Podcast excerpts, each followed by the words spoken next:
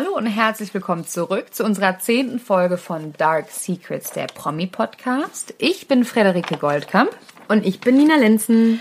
Und heute geht es um zwei Oscar-Preisträgerinnen, die unglaublich schön sind, unglaublich erfolgreich und auch eine unglaublich traurige Geschichte haben.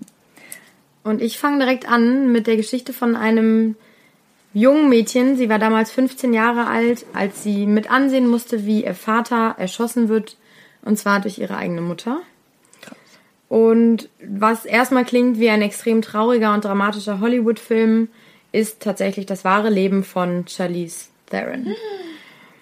Sie wächst in Südafrika auf. Ihre Mama Gerda stammt tatsächlich aus Deutschland und ihr Vater aus Frankreich. Was jetzt alles noch ganz schön klingt, ist aber tatsächlich, muss ein Albtraum gewesen sein, denn der Vater war schwerer Alkoholiker und sehr gewaltbereit. Und so kam es zu dem Abend, der eigentlich ein Abend wie jeder andere war, am 21. Juni 1991 an dem Ch Charlize und ihre Mutter zu Hause sind und der Vater betrunken nach Hause kommt und droht, die Familie umzubringen. Aus Panik schließen sich Charlize und ihre Mutter im Zimmer von Charlize ein und der Vater betritt im Prinzip das Haus und fängt an, wild um sich zu schießen. Und, Einfach ähm, so. Ja. Also er will rein, drückt immer gegen diese Tür schießt dann, schießt auch durch die Tür, trifft zum Glück niemanden von den beiden Frauen und ähm, aus Notwehr letzten Endes und in voller Panik das Leben von sich und der Tochter zu retten, erschießt die Mutter den Vater. Und ähm, es hat einige Jahre gedauert und anfangs wollte Charlize da auch nie drüber reden. Und jetzt ist tatsächlich Mitte Dezember ein ganz langer Podcast in Amerika rausgekommen mit einer amerikanischen Journalistin, die mit Charlize darüber auch gesprochen hat. Und in dem Charlize von diesem Abend nochmal bis ins kleinste Detail eigentlich berichtet. Ach, und sie sagt halt, letzten Endes, der Vater war ein kranker Mann. Ihr ganzes Leben, seitdem sie sich daran erinnern kann, war er alkoholkrank. Und so kannte sie ihn auch nur. Also sie sagt, ich kannte ihn nur als Alkoholiker. Für mich war das normal. Und ähm, in Südafrika war es wohl damals so, es gab keine Selbsthilfegruppen, keine Gruppen wie die anonymen Alkoholiker oder was auch immer man so kennt, ja. die da irgendwie helfen. Da war es normal, dass da hieß es halt, auch der trinkt Alkohol, das ist ein taffer, starker Mann. Ja. So, da wurde das als gesellschaftlich irgendwie total normal anerkannt. Und die ganze Situation stellte sich dadurch natürlich als sehr hoffnungslos heraus, weil die Mutter und die Tochter nicht wussten, wie sie damit umgehen sollten. Der Vater immer mehr trank und dementsprechend dann auch irgendwie abdriftete und ähm, eben gewaltbereit wurde. Und Mama und Tochter, das berichtet Charlize, sie waren gefangen. Also diese Unsicherheit von Tag zu Tag, die das Leben mit einem Alkoholiker bringt, war für beide nicht aushaltbar, aber auf der anderen Seite fanden sie keinen anderen Weg. Dementsprechend haben sie irgendwann akzeptiert, wie es ist. Die wussten wahrscheinlich auch nie, in welchem Zustand, also genau. er nach Hause kommt, ne? Genau, und da kommen wir gleich, und da habe ich wirklich Gänsehaut bekommen, was sie über diese eine Nacht wirklich sagt. Ne? Also sie fängt an zu berichten und dass es in der Familie generell irgendwie schwierig war, gerade mit diesem Vater. Aber dass sowas passiert, hätte sie niemals gedacht, dass es wirklich zu diesem Abend dann wirklich kommt. Und an diesem besagten Abend am 21. Juni 1991 war ihr Vater so betrunken, dass er gar nicht in der Lage eigentlich sein durfte und konnte, überhaupt zu laufen. So schlimm muss es gewesen sein. Und er kam mit dieser Waffe ins Haus, als wie gesagt die beiden zu Hause waren. Woher, woher hatte die Waffe? Weiß, das weiß man nicht. Weiß man nicht? Nee. Ähm, und Charlize sagt im Nachhinein, dass sie überhaupt, bevor der Vater reinkam, das Gefühl hatte, oder bevor er überhaupt auf dem Grundstück war, hatte sie das Gefühl, irgendwas Schlimmes passiert. Sie hatte diese, und da habe ich so Gänsehaut bekommen, sie sagt halt wirklich, ich hatte einfach die Ahnung, irgendwas würde passieren. Und dann hörte sie sein Auto heranfahren, auf das Grundstück kommen und wusste, in dieser Nacht werde ich sterben. Dass sie stirbt? Ja sie dachte, dass sie, sie stirbt. Sie dachte, sie würde sterben, weil sie wusste, irgendwas passiert. Mit dem Vater wird irgendwas, also Ach, mit dieser ganzen Situation durch den Vater wird wie, irgendwas wie, passieren. Wie alt war sie da? Vier, 15. 15, oh Ja. Und so kam es, dass wirklich durch ein Wunder diese beiden Frauen sich eingeschlossen haben und der Vater hat durch die Tür geschossen und durch ein Wunder wurde niemand von den Kugeln des Vaters getroffen. Und die Mutter muss in so einer Panik gehandelt haben, dass sie einfach nur diese Situation beenden wollte und ihren eigenen Mann, den Vater ihrer Tochter, erschossen hat. Woher hatte sie die Waffe? Die hatten die zu Hause, immer. Also Südafrika, Ja, stimmt. ne? Ähm, Aber das ist so schlimm, dass ich wirklich jetzt schon wieder am ganzen Körper Gänsehaut habe. Und da sagt sie halt auch danach, also das kann man sich einfach gar nicht vorstellen. Und sie sagt, danach fiel ihr Körper in so eine Art Automatismus. Sie hat gar nicht mehr gemerkt, was gerade um sie herum passiert. Ja. Ich meine, sie war auch 15, ne? Und sie erinnert sich nur noch daran, wie ihre Mutter sagt, du musst zu den Nachbarn rennen. Und dann hat sie nur noch im Kopf, wie sie ihren eigenen Atem hört, ihre Füße auf dem Boden spürt, wie sie rennt und rennt und rennt und zu den Nachbarn rennt und denen da drüben alles irgendwie erzählt, aber irgendwie auch nicht, weil sie gar nicht mehr weiß, was eigentlich gerade passiert ist. Also weiß sie auch gar nicht, also so dieses, dieser Moment, ähm, wo die, wo die Mutter den Vater erschossen hat, also waren die, waren die beide in dem Raum, Mutter und Tochter? Ja, ja. Und hat die Mutter ihn durch die Tür erschossen? Ja. Und aber natürlich haben es also die Tochter auch mitbekommen, aber die war 15 und die war danach einfach so unter Schock, dass sie, als sie bei den Nachbarn angekommen ist, gar nicht mehr wusste, was eigentlich vorgefallen war, so richtig, ne? Okay, die muss ja halt auch über die Leiche getreten sein. Ja. Nehme ich du mal an. Nehme ich mal an. ähm, und rückblickend sagt sie halt auch, klar, heutzutage verstehe ich das. Meine Mutter wollte mich schützen. Die wollte die, den Job als Mutter natürlich erfüllen und sagen, das Kind muss aus dem Haus, die muss hier weg. Sie hat sich aber danach wirklich Ewigkeiten Vorwürfe gemacht, weil sie das Gefühl hatte, sie hätte ihre Mutter in dieser Situation alleine gelassen und der, der Gefahr irgendwie ausgesetzt weiterhin. Ne? Und so war es dann, dass eine Stunde ungefähr später die Mutter rüberkam zu den Nachbarn und Charlize zu dieser Zeit immer noch nicht wusste, dass ihr Vater tot war. Also die hat das überhaupt nicht mitbekommen. Und dann habe ich mir auch diese Frage gestellt und die beantwortet sie dann auch. Wie geht man mit einer Trauer um erstmal über einen Menschen, der dir eigentlich was Böses wollte? Ne? Also das ist ja, klar, es ist dein Vater, aber der wollte dir etwas antun. Und da sagt sie halt auch, mh, sie fängt an zu weinen, in dem, sie dar äh, in dem Moment, wo sie darüber spricht, was super emotional ist, weil du halt richtig merkst, sie versucht, es auch so viele Jahre, wie es her ist, irgendwie abzutun, aber du merkst halt einfach, sowas kann ein Mensch nicht einfach so verarbeiten. Und sie sagt halt, bei ihr hat es sehr, sehr lange gedauert. Bei der Mutter, die so stark war, weil sie wusste, die musste für sich und die Tochter irgendwie da sein, war es ein ganz anderer Trauerprozess. Die Mutter hat aber wiederum die Tochter auch sehr lange trauern lassen. Also die hat ihr den ganzen Freiraum gegeben und das Gefühl gegeben, sie kann trauern, in welcher Form auch immer sie möchte. Und ähm, das, ne, klar, jede jeder Mensch trauert anders, aber das stelle ich mir alleine schon so, so krass vor. Und dann sagt sie halt eben dieses, sie hat sich jahrelang dafür geschämt irgendwie. Ähm, und dass sie so ausführlich wie in diesem Podcast jetzt darüber gesprochen hat, ähm, ist noch nie vorgekommen, weil sie jahrelang wirklich erstmal diese Zeit finden musste, über diese Geschichte überhaupt sprechen zu können. Und sie wollte niemals die Tochter einer Frau sein, die den Vater oder den Mann erschossen hat. Also sie wollte nicht damit abgestempelt werden irgendwie. Und das war immer ihre größte Sorge, dass das aber einfach passiert. Und ähm, so kam es halt, dass sie wirklich jahrelang im Prinzip eigentlich nicht darüber gesprochen hat.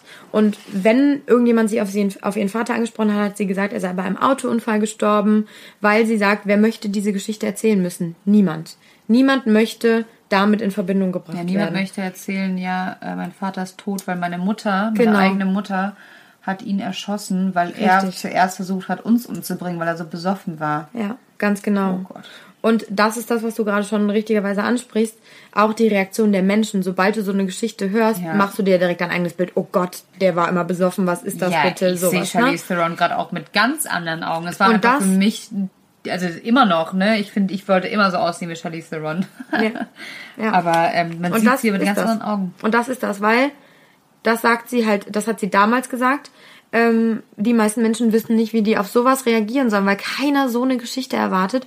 Und, und das kann ich zu 100% verstehen, sie wollte nie als Opfer angesehen werden. Nie als kleines Mädchen, was irgendwie eine scheiß Kindheit hatte und alles ganz schlimm war. Aber so war es ja letzten Endes. Ne? Der Vater war alkoholkrank, äh, die Familie schon eh irgendwie zerrüttelt. Und so kam es dann, dass kurz nach diesem, na, wenige Monate eigentlich nur nach diesem, nach dieser verhängnisvollen Nacht am 21. Juni hat Charlize ihre Heimat verlassen. Auch auf, auf Bitte und auf Pushen der Mutter so ein bisschen hin. Also das muss man sagen, die Mutter hat immer das Beste für ihre Tochter gewollt und hat, weil Charlize ihre Mutter nicht alleine lassen wollte, mhm. sie dazu gebracht irgendwie, dass sie nach Mailand und später nach Los Angeles geht, um ihre berufliche Karriere anzufördern. Also erst hat sie als Model gearbeitet und später dann in ähm, Hollywood sich einen Namen gemacht ähm, als sehr, sehr erfolgreiche Schauspielerin. Und trotzdem bleiben da natürlich immer noch diese diese krassen Erinnerungen an diese eine Nacht. Und so kam es dann auch, dass sie ähm, in den ganzen Jahren, in denen sie damit zu kämpfen hatte, tatsächlich irgendwann eine Therapie angefangen hat. Das war so in ihren 20ern, frühen 30ern. Überlegt man, das ist halt auch schon zehn Jahre her. Ne? Richtig, also es hat Ewigkeiten gedauert. Ähm, und in dem Moment hat sie halt erst angefangen, sich damit auseinanderzusetzen. Und am Ende dieser Therapie kam halt eben heraus, dass nicht der Todesfall, also die Tatsache, dass der Vater gestorben war, sie so mitgenommen hat. Damit hatte sie sich relativ schnell irgendwie mhm. arrangiert, mhm. sondern es war eher dieser Gedanke des alltäglichen Albtraums ähm, mit so einer unvorhersehbaren und un, ähm, wie sagt man, ähm, einer mit einem Menschen unter einem Haus zu leben, der so von jetzt auf gleich seine also, Art ändern kann. Also ist sie gar nicht von dem Mord der Mutter traumatisiert, nicht. sondern tatsächlich von den Jahren davor. Mit dem Vater, genau wie es ist, mit einem Alkoholiker unter einem Dach zu leben, ohne zu wissen, was passiert. Was passiert, wenn er nach Hause kommt? Oh Gott, so wie verläuft sein. mein Tag? Und alles hängt von jemand anderen ab und davon, ob er trinken würde oder nicht. Gott, das ist so schrecklich alleine diese Tatsache und ich finde, und das ist so ein Zitat und deswegen lege ich auch jedem ans Herz, diesen Podcast sich anzuhören, wo sie wirklich sagt, in dem Moment, wo ich wusste, er kommt jetzt nach Hause, wusste ich, es wird etwas passieren. Scheiße. Und das sind ja, ich meine, okay, sie war 15, lass sie mal mit, keine Ahnung, 7, 8 die ersten Male irgendwie richtig aktiv bemerkt haben, dass da vielleicht irgendwas nicht stimmt. Da muss sie ja fast 10 Jahre irgendwie immer wieder in täglicher ja. Angst gelebt haben, mal ab, abgesehen davon der Mutter. Ne? Ja, und wahrscheinlich ist er, also der wird ja auch vorher schon mal aggressiv geworden genau. sein, ne? Also er wird ja nicht, ja. Äh, der wird ja vorher bestimmt auch schon mal handgreiflich gewesen sein. Ja. Und da habe ich mir dann die Frage gestellt, also ich meine, wir kennen das ja alle, dass wir irgendwie unsere Päckchen zu tragen haben, aber sowas ist natürlich nochmal so das. Also schlimmer kann man sich das ja eigentlich nicht mhm. vorstellen, irgendwie, ne? Und ich meine, klar, wir sehen nur die Fassade von dieser Frau, aber sie hat es geschafft, wirklich erfolgreich zu sein, das irgendwie alles hinter sich zu lassen. Und da sagt sie aber auch, das hat sie halt eben durch diese Therapie geschafft, plus durch ihre Mutter die Mutter sei ihr so eine große Stütze bis heute. Und bis heute, die Mutter ist dann irgendwann auch von Südafrika auch nach Los Angeles gezogen. Die wohnen heute noch nur drei Kilometer voneinander entfernt. Krass. Und sie sagt halt, also über ihre, Mutter redet sie so rührend und sagt Sachen wie, meine Mutter ist so großartig, ich bin so froh, dass ich sie hatte und immer noch habe und sie hat mich zu einem mutigen Menschen gemacht und mir immer gesagt, ich soll mutig sein. Ähm, sie ist die größte Inspiration in meinem Leben. Ähm, ohne sie hätte ich keine Therapie gemacht und aber auch die Mutter hat wohl nie wirklich eine Therapie gemacht, weil die alles mit sich alleine irgendwie vereinbart hat. Ja, weil ich, ich wollte mich gerade auch mal fragen, wie, wie, wie geht's denn der Mutter damit? War das, also, ich meine, sie hat ihren, ihren Partner, den Mann, den ja. ne, sie sich ausgesucht hat, mit dem sie ein Kind bekommen hat, ja. hat sie erschossen. Ja. Wie geht es denn ihr damit? Ja, das Glück war natürlich, dass relativ schnell nachweisbar war, dass sie aus Notwehr gehandelt hat. Mhm. Also, dass dieser Angriff des Vaters so gegenwärtig und so akut und so lebensbedrohlich war, dass sie eigentlich keine andere Wahl hatte, als ihn zu erschießen oder auf ihn zu schießen. Und ähm, wurde dann relativ schnell vor Gericht auch dann eben als ähm, unschuldig erklärt. Das Problem waren aber eher die Familie des Mannes, also quasi ihre Schweiger, ähm, ich, ich kenne diese Familienkonstrukte. Schwieger, Schwiegereltern, ihre Schwiegereltern.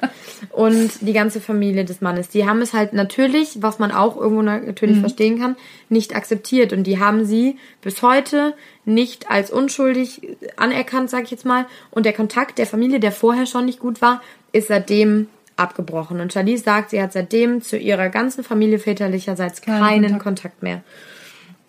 Die Mutter wiederum, die scheint mir aber ein sehr, so wie Charlize von ihr redet, ein sehr tougher Mensch zu sein. Die sagt halt, gut, ähm, die Philosophie war immer, das ist schrecklich, es ist ganz, ganz schlimm, was passiert ist. Ja. Erkenne an, dass was Schreckliches passiert ist, aber wir müssen jetzt eine Wahl treffen. Wird dich das dein Leben lang definieren? Wirst du sinken oder wirst du schwimmen?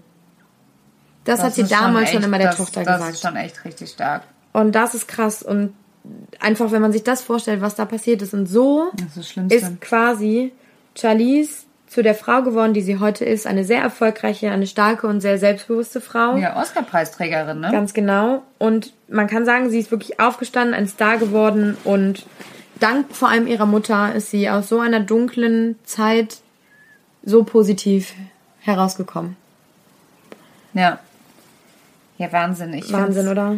Ja, vor allem, ich finde es halt so krass, weil ich finde, also ich finde Charlize Theron eh einfach Eine Wahnsinnsfrau. mega. Ich finde die so schön. Ja. Ich finde es auch so toll, dass die, die spielt ja auch immer so richtig abgerockte Rollen ähm, und oft auch wirklich harte Charaktere. Es geht oft um Mord, es geht, geht auch oft um häusliche Gewalt und was ich halt schön finde, ist, dass man es jetzt so ein bisschen mal auch in einem anderen Licht sieht. Ich Total. werde so ein bisschen Sie halt- verständlicher ja. auch, warum ihr diese Rollen, was man vorher nie verstanden hat, warum ihr das so gut liegt. Man hat immer, also ich weiß noch, ähm, in, in, in den Medien hieß es oft, warum Charlize Theron immer wieder und immer wieder zu diesen düsteren, Mhm. dunklen Rollen greift. Von, von, die hat eine Rolle mal gespielt äh, von der Killerin, von der Alkoholikerin, ähm, von jemandem, der zu Hause halt ne häusliche Gewalt. Das spielt ja alles mit äh, her und jetzt versteht man halt, warum sie das so gut kann. Sie hat einfach wahrscheinlich einen Teil ihrer eigenen Geschichte damit verarbeitet. Ja, absolut. Und es ist, ja, also ich finde es Wahnsinn, weil wenn man diese Frau sieht und, und irgendwie sich auch anhört, ne, die hat ja schon so eine positive Ausstrahlung, wenn man sie nur reden hört, kann man sich eigentlich nicht vorstellen, dass ihr sowas Schlimmes, widerfahren das ist ist, eigentlich ne? das Schlimmste, was du dir vorstellen kannst, ne? Dein Vater, der gewaltbereit ist und dann deine Mutter, die aus keinem anderen, also die aus der Not heraus deinen eigenen Vater umbringt. Das ist so. Und dann halt diese Tatsache, dass du zu Hause bist und wartest und wartest und irgendwas wird Schlimmes passieren, weil der wieder getrunken hat. Und dass jemand sich so macht und so ein, so ein schönes Familienzusammenhalt auch immer noch hat, ne? Das ähm, hat mich halt sehr bewegt heute, als ich mich damit so ein bisschen befasst habe. Aber sie ist ja nicht die Einzige. Nee, Mit so einer aber was- unfassbar tragischen Das Geschichte. stimmt, aber was ich noch sagen wollte, ich finde, das ist eigentlich wirklich einfach das perfekte Dark Secret. Charlize Theron ist Ja. für mich das perfekte Dark Secret. Das stimmt. Weil sie Weil- das nicht nach außen trägt Genau. und auch ganz, ganz ungern, Ja. wie gesagt, darüber Weil redet. es ihr Ne? Geheimnis ist und Ja. es ist wirklich ein super, super, super schlimmes. Und aber das können wir, können wir am Ende nochmal sagen, ich finde es halt immer so toll, wenn ähm, Menschen, ich weiß nicht, ich finde einfach, wenn ich mir sowas anhöre, da, da sind meine Probleme, kommen mir dann halt so klein vor. Voll. Es ist halt so, ja, ich äh, heul rum, weil ich noch irgendwas nicht erledigt bekomme und krieg mein Hinter nicht hoch, weil ich irgendwie zu viel getrunken habe und denk mir so, oh, mein Leben ist scheiße, ja. Und dann gibt's halt ganz andere Menschen, die Mhm. Ja. haben halt wirklich was Schlimmes äh, miterlebt und sind Oscar-Preisträger. Also kann man halt ist auch Wahnsinn, was, ne? kann man auch was Positives draus ziehen. Ja. Genau, So, so, wie aus. Und der nächsten Geschichte, und Richtig. zwar, das ist auch ein kleines, sag ich mal sagen, ein Aschenputtelmärchen. Eine, eine Geschichte, solche, solche Stories liebt man ja auch in, in Hollywood. Und sie geht so. Bin gespannt. Sie war auf der Überholspur. 2007 gewinnt sie einen Oscar als beste Nebendarstellerin in ihrer Rolle in Dreamgirls. Die Rede ist von Jennifer Hudson. Und ich muss sagen, ich hatte Jennifer Hudson lange nicht mehr auf dem Schirm, aber ich war ein großer Fan von Dreamgirls und ich war auch ein großer Fan von ihren R&B-Songs, aber dazu gleich noch mehr. Also sie gehörte auch in dieser Zeit 2007, als sie nicht nur eine, einen Oscar bekommen hat fürs Schauspielern, gehörte sie auch zu den erfolgreichsten R&B-Sängerinnen. Und nur ein Jahr später, nachdem sie den Oscar gewonnen hat, ist einfach das, ja, etwas unglaublich Schreckliches passiert. Und zwar ein Großteil ihrer Familie wird ermordet.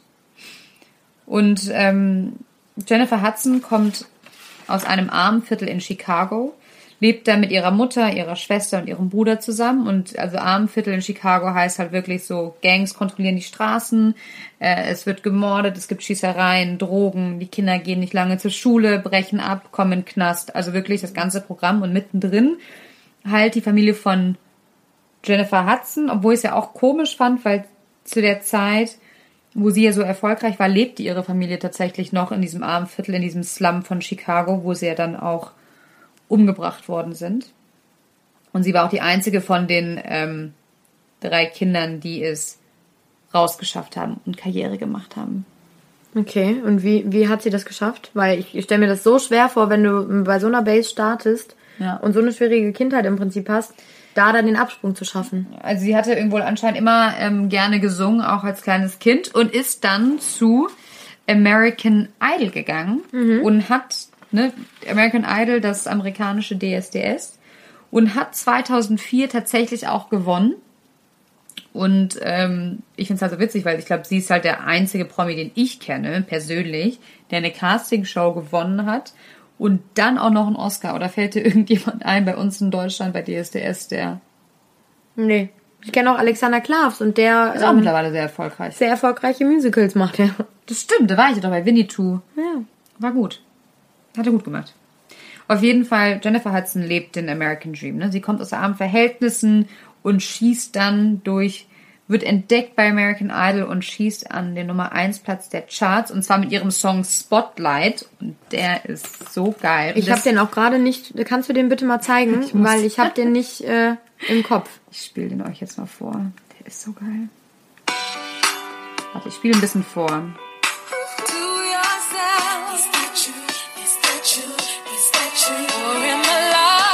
Gleich geht's away? los. I Oder? don't feel that Ich kenne das immer noch nicht, aber wahrscheinlich müssen wir auf den Refrain warten. Oh ja. Ja, ich kenne es. Geil, ich wusste nicht, dass es von ihr ist. Geil, ne? Hab ich auch nicht mehr im Kopf. Geil, geiles Song. Ja. Nee, ich hatte den, äh, den Song und sie auch nicht mehr so ähm, in Verbindung. Und auf jeden Fall in der Zeit, wo sie diesen Song geschrieben hatten, sie ist ganz oben und wird mega gefeiert, macht, lebt ihren Traum, wird von jetzt auf gleich ihr alles genommen und alles wird, wird alles wird zum kompletten Albtraum. Am 24.10.2008 wird ihre Mutter und ihr Bruder zu Hause tot aufgefunden und zwar wurden sie halt erschossen. Jemand ist nach Hause eingebrochen und hat die erschossen und das Schlimme ist, der Neffe war auch noch im Haus, Wie alt war der? sieben. Okay. Und der war, ähm, ja, erstmals wurde der dann halt vermisst. Und Chicago hat die größte Suchaktion ever vom Stapel gelassen. Und Jennifer hat ähm, 100.000 Dollar auf äh, das Kopfgeld von dem Mörder ausgesetzt. Und ich finde es halt einfach so krass, weil das ist ja schon so lange her. Aber ich kann mich da noch ganz genau dran erinnern, wie ich diese Bilder im Fernsehen gesehen habe. Überall Helikopter und ähm, Polizeiautos, wie Jennifer Hudson komplett zusammenbricht in diesen ganzen Interviews.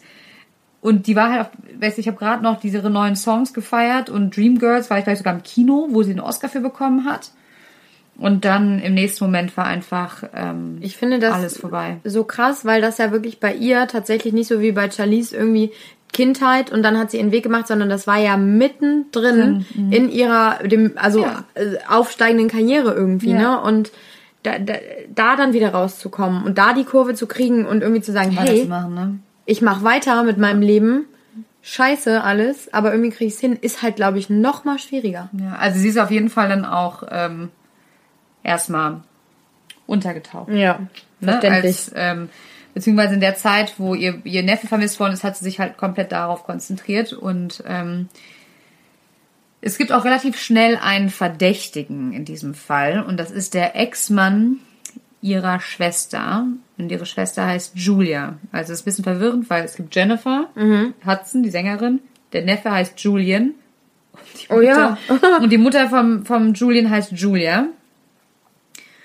Und der Ex-Mann, der William Belfort, gerät sehr schnell unter Verdacht. Der Typ ist vorbestraft, saß auch schon im Gefängnis wegen versuchten Mordes, den er in der achten Klasse begangen haben soll. In der achten Klasse? In der achten Klasse, ja. Gottes Willen. Gehörte irgendwie zu einer Gang in Chicago. Und ähm, Aber gab's da Anzeichen, warum die den so schnell verdächtigt haben? Ja, die Anzeichen waren, dass sie sich mega gestritten hatten wegen einem Auto und er hat wohl schon häufiger der Julia, der Schwester, gedroht, dass wenn sie ihn jemals verlässt, ähm, dann bringt sie alle um. Bringt er alle. Dann bringt, dann bringt er alle ja. um, genau. Oh Gott. Und das hat er wohl häufiger gesagt Ja. damit gedroht und es hat einfach keiner ernst genommen. Und ähm, Jennifer Hudson hat bei Oprah Winfrey in einem Interview mal gesagt, dass sie ihren Schwager seit der sechsten Klasse kennt und ihm nie wirklich vertraut hat, obwohl ich jetzt auch finde, wenn man das sagt, nachdem er die Familie umgebracht hat, ist dann auch so ein bisschen Ist leicht halt. ist leicht, dann, ne? leicht zu sagen, Ja. genau. Auf jeden Fall hat er aber immer wieder gedroht, ähm, die Familie umzubringen, aber keiner hat wirklich gedacht, dass es wirklich tun wird. Und sieben Tage nach dem Mord ähm, ihrer Familie wird dann auch endlich ihr kleiner Neffe gefunden. Und zwar tot in einem Oh. Auto. Ja. Und das, was ich, oh Gott, das das fand ich halt so schlimm. Ich meine, der Junge ist sieben und ihm wurde zweimal in den Kopf geschossen. Das heißt, er wurde regelrecht hingerichtet. Und damals wusste man ja noch nicht von wem. Ähm, und dadurch, dass man ihn hingerichtet hat und es wahrscheinlich aus nächster Nähe geschossen sein musste, war der halt unkenntlich. Und dann musste Jennifer Hudson ins Leichenschauhaus und ihren kleinen Neffen ähm, identifizieren. Oh Gott, oh Gott. Ja. Das, Und- boah, das ist ja unvorstellbar. ja. Ja. Allein die Tatsache, dass Ja, die- davor schon irgendwie alle aus deiner Familie tot sind, dann Ja. musst du noch so einen Also es gibt, nur, es gibt nur noch sie und ihre Schwester, muss man überlegen. Es gibt nur noch sie und ihre Horror. Schwester. Was mit dem Vater von ihr ist, äh, äh, konnte ich nicht, konnte ich nicht herausfinden. Der war wahrscheinlich schon früher ähm, weg. Und dann kommt's noch, ähm, also Experten glauben, dass der Junge ursprünglich entführt wurde und um Jennifer Hudson zu erpressen, um an ihre Kohle ranzukommen, aber dass diese Entführung aus irgendeinem Grund scheiterte und er deswegen sterben musste. Und die kommen deswegen darauf, dass es eine Entführung ist, weil der Junge wurde nicht nur zweimal in den Kopf geschossen, der, bevor er umgebracht wurde, haben die Täter, der, der Täter, ihm die Hand abgehackt. Das finde ich halt auch so, ey. oh, das ist so ein, ja, Horror. Und ich frage mich bei sowas, welcher Mensch Ja. ist zu so etwas in der Lage? Wer macht sowas? Und wer kann solche, solche Gedanken im Kopf haben, dass er überhaupt in der Lage dazu ist? Weißt du, wenn ich, wenn ich mir vorstelle, so diese, diese, diese Erpressungsgeschichte mit dem kleinen Jungen, okay, wenn das, sag ich mal, eine, eine Gang ist, wer Fremdes ist, ne, ist das ja schon schlimm. Aber es war halt einfach der Stiefvater von dem kleinen Also Jungen. der hat seinen Stiefsohn Ja, die Hand ganz- abgehackt und danach erschossen. Ja, Das ist doch krank. ja, sein Stiefsohn und sein, das ist so, einfach dieses, sorry, sein Stiefsohn, dann äh, seiner Schwiegermutter und seinem Schwager da halt umgebracht. Und zwar, und jetzt kommt der Grund, weil er davon überzeugt war, dass seine Ex-Frau, also die Schwester von Jennifer, ihn mit einem anderen Typen betrogen hat. Also Ist der halt Klassiker komplett- ja, Eifersucht. Ja, einfach nur Eifersucht. Und da ist er komplett ausgerastet und hat, ähm, hat seine Drogen, ich werde die ganze Familie umbringen, äh, tatsächlich wahrgemacht. Und der einzige Grund, warum Jennifer nicht da war, weil sie hätte eigentlich da sein sollen, ähm, sie hatte irgendwie noch spontan einen Termin in Los Angeles, weil sonst Wäre sie auch da gewesen. Ja, und dann wäre sie wahrscheinlich auch. Auch also tot. sie ist davon überzeugt, dass warum hätte er sie verschonen Eben, gibt's keinen müssen. Ja. Grund wahrscheinlich dann für. Und er wird dann halt relativ äh, schnell auch festgenommen. Ähm, Aber hat er sich, hat er direkt gestanden? nee, nee, er hat, er hat am Anfang äh, auf, äh, also er hat immer gesagt, dass er unschuldig ist, er hat auf Unschuld dich plädiert und äh, bei YouTube und den Link ähm, werden wir euch noch bei Instagram zur Verfügung stellen. Findet ihr ein Video eine Stunde lang von seinem Verhör, wo er einfach absolut keine Gefühlsregung zeigt. Sowas finde ich immer so gruselig, ne? Also Einfach ich mein, eiskalt. Aber da, da, daran finde ich, sieht man dann immer schon, meine persönliche Meinung, dass das irgendwie psychologisch nicht ganz knusper, sage ich jetzt mal auf gut Deutsch, sein kann, weil Mhm. wer zeigt keine Gefühlsregung, wenn ihm vorgeworfen wird, jemand, oder wenn du da Ja. sitzt und die, es liest der Richter vor, was dir vorgeworfen wird und darunter ist Mord, also Entschuldigung. Ja. Äh, und vor allem von, von, von, das, ich meine, das war seine, sein, sein, sein, Ja. sein, sein Ziehsohn, ne? Sein Ja, Stiefsohn. ja, ja, äh, grauenhaft. So, und, ähm, genau, er wurde wohl beschuldigt befunden, seine DNA war überall am Tatort. Er hatte, wie gesagt, ein Motiv, ne? Er war sauer, Eifersucht, ähm, die es ja auch so, so häufig ist. Ja. Und im Mai 2012, also vier Jahre später, wurde er dann dreimal zu lebenslänglich plus 120 Jahren Haft verurteilt. Äh, Man hat ihn für den dreifachen Mord für schuldig besprochen und es war Mord ersten Grades. Er hat also keine Chance auf Bewährung. Dazu habe ich jetzt direkt mal, also klar, dreimal lebenslänglich hast du gerade erklärt, dreifachen Mord, das ergibt sich für mich. Aber das ist ja voll oft in Amerika so, dass die dann auf einmal noch irgend so eine für mich random Zahl in den Raum werfen, wie es in dem Fall jetzt ist, plus 120 Ja. Jahre, wo ich mir denke, hä, Ja. dreimal lebenslänglich ist doch schon ausreichend. Ja, das heißt- wie kommen da 120 Jahre noch Das habe ich mich auch gefragt. Ähm, deswegen, es gibt es in Deutschland ja gar nicht, dass diese Nee. Unsummen an, an, an Jahren zusammenkommen. Und diese 120 Jahren setzen sich zusammen aus dieser Entführung von dem siebenjährigen Julian, Mhm. dem Einbruch in das Haus und des Besitzes eines gestohlenen Fahrzeuges, in dem Julian dann halt äh, gefunden worden ist. Und das finde ich halt auch so. Er wurde, der wurde in einem Auto gefunden, auf dem Rücksitz, einfach an der Straße abgestellt. Abartig. Ne? Es ist einfach, es wurde einfach abgestellt, wie Müll. Das ist so krank. Oh, es ist Ganz, ganz schlimm. Also, Ja, und der, dieser Richter Charles, also der Richter Charles Burns, der ihn äh, verurteilt hat, sagt dann halt auch am Ende, ihre Seele ist so öde wie ein dunkler Raum. Das war jetzt die Übersetzung, die ich gefunden habe. Aber einfach dieses, ähm, dass er auch während des Prozesses, wo Jennifer Hudson auch die ganze Zeit mit dabei war, ähm, kaum Regung gezeigt hat. Er hat wohl am Ende noch gesagt, dass er den Julian immer geliebt hat und hat das wohl zu Jennifer gesagt und äh, da hatte sie in einem Interview ähm, gesagt, dass das für sie einfach der schlimmste Moment war, weil sie nicht wollte, dass er das halt so, naja, Namen in den Mund nimmt und das war der Mensch, der ihn umgebracht hat Ja. und dann zu sagen, Ja. aber ich habe ihn noch geliebt und ähm, aber was ich aber auch krass finde, in diesem Interview mit Oprah Winfrey sagt Jennifer Hudson auch, dass also sie verzeiht ihm nicht die Tatsache, was er getan hat. Ne? Das verzeiht, die Tat verzeiht sie ihm nicht. Aber sie sagt, und das finde ich auch echt groß, dass er er hatte gar keine Chance, auf, ein, auf, ein, ähm, äh, auf die richtige Bahn zu kommen. Weil er von klein auf, er hatte nicht diesen Familien, familiären Rückhalt, den sie zum Beispiel hatte. Ne? Ähm, er ist praktisch mit Gangs auf der Straße groß geworden. Er kannte nur Gewalt. Ist ja auch mit der achten, nach der achten Klasse ähm, ins Gefängnis gekommen wegen versuchten Mord. Also, also sie ist der Meinung, dass er nie die Chance hatte, etwas aus seinem Leben zu machen, so wie sie, weil sie ein, unglaub, ein unglaublich enges äh, Verhältnis zu ihrer Mutter hatte. Sie erzählt auch, dass sie früher, wenn auch als sie schon ein Star war, sie immer nach Hause gegangen ist und bei der Mama im Bett geschlafen hat. Und das ist einfach, dass die Mama, dass das egal war, dass sie halt, sag ich jetzt mal, eine Oscar-Preisträgerin ist. Und das hat sie immer unglaublich ähm, ja, gewertschätzt. Und, ähm, und das finde ich halt schon krass, wenn du halt sagst, der Mensch, der deine, fast deine komplette Familie auslöscht, dann Wahnsinn. zu sagen, trotzdem noch sa zu sagen, er, er hatte, also er hatte wahrscheinlich einfach, ne, er hatte keine Chance im Leben. Und das zeugt ja irgendwie von absoluter Größe, ne? Weil Ja, wenn ich, also ich habe jetzt in dem Moment, wo du darüber gesprochen hast, mir die ganze Zeit überlegt, was ich über den Menschen und vor allem mit diesem Menschen machen würde, der meine Schwester, meine Familie, meine Eltern umbringt. Ja. Ich wäre nicht, ich glaube, das sagen zu können, ich wäre nicht in der Lage, Nicht. so über den zu sprechen. Ich würde den verabscheuen. Ich würde dem, das klingt so, so furchtbar, aber ich würde ihm das Schlimmste wünschen, weil er mir das Schlimmste Ich angetan würde, hat. ich würde, ich würde, den, ich würde, ich würde dem, ich würde dem auch alles wünschen. Ich Ja. würde dem Ja. den Tod wünschen. Ja.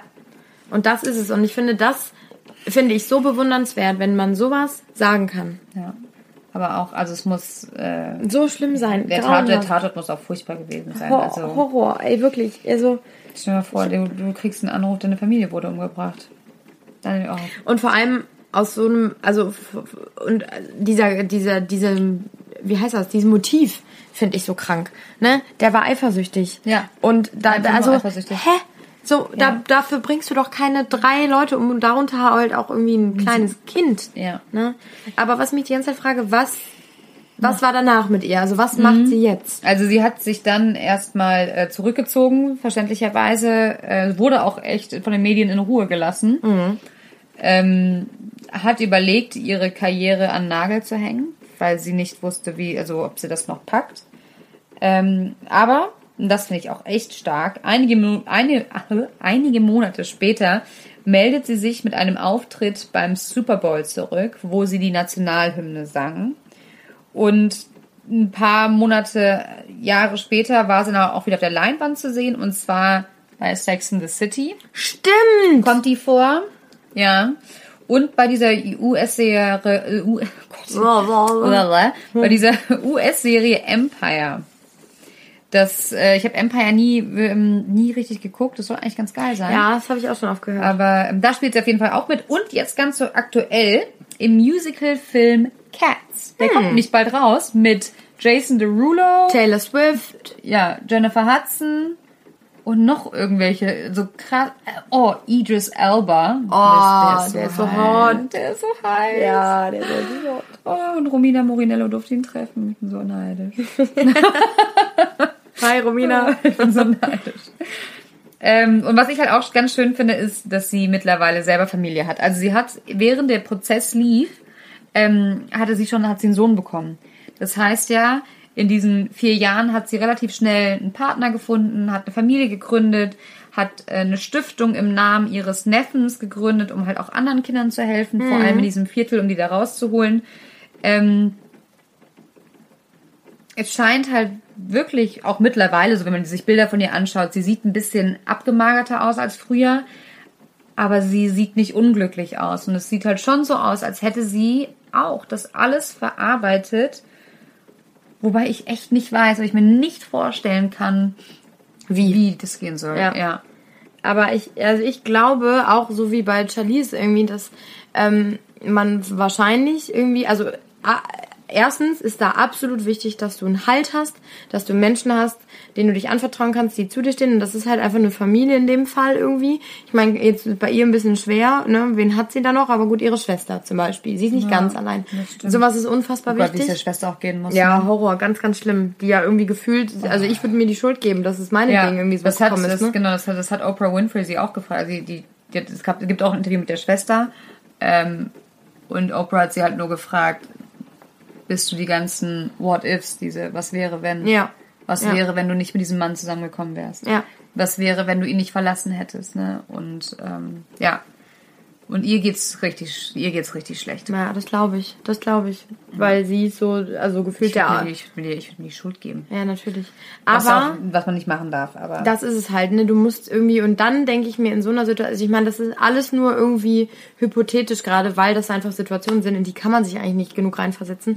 Aber ich glaube, in dem Moment denkst du dir als, als Mensch irgendwie dann doch, du bist es den Personen, die gestorben sind, auch irgendwie schuldig, dass du jetzt nicht wie der letzte Trauerklos zu Hause hängst Ja. und dein Leben aufgibst, was die gerne hätten. Also, ne, die können ja nichts dafür, dass die gestorben sind. So, jetzt äh, komme ich irgendwie durcheinander, aber ähm, und dann raffst du dich so weit auf, dass du denkst, okay, du genießt jetzt dein Leben so sehr, wie es für dich möglich ist und vor allem für diese Person. Jetzt wollte ich mich auch gerade sagen, das ist halt auch so ein bisschen ähm, äh, mein Fazit nach äh, unserem, das war ja schon unsere erste, unsere erste Mordfolge, ähm, dass vor allem bei diesen beiden Frauen, ähm, ich ist immer wieder, also es klingt jetzt bescheuert, aber ich finde es schön zu sehen, äh, wie Menschen immer wieder auf ihre Füße fallen und aufstehen können, weitermachen können, Ja. nachdem denen etwas so, so Schlimmes passiert ist. Und vielleicht ist es auch dieses so, guck mal, denen geht's ja, also denen geht's ja eigentlich viel schlechter als mir, dass ich mir dann halt auch einfach mal wieder sage, mein Gott, ey, ähm, ich verzweifle manchmal an solchen Kleinigkeiten. Ja, richtig. Und dann wird Und man mal auf den Boden der Ja, Tatsachen das ist geholt. einfach ne? eine Nichtigkeit. Und ich finde Ja. eigentlich den Satz, den Charlize Therons Mutter, der Ja. Char Charlize gesagt hat, Ja. den finde ich so schön. Ja, was wird dich das, was passiert ist, definieren? Wirst du sinken oder wirst du schwimmen? Und ich finde, das können wir Ja, eigentlich. und Martin, jetzt hören wir nochmal, weil ich, ich fand die beiden Frauen richtig toll. Ich finde Ja, die beiden, wir wissen ich beide die- super Frauen, ja.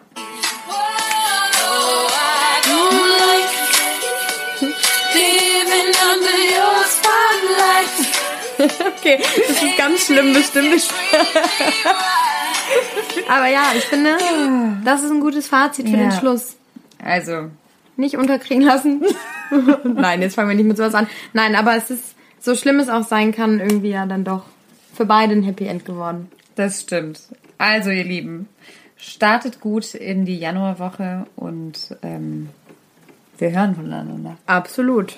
Tschüss.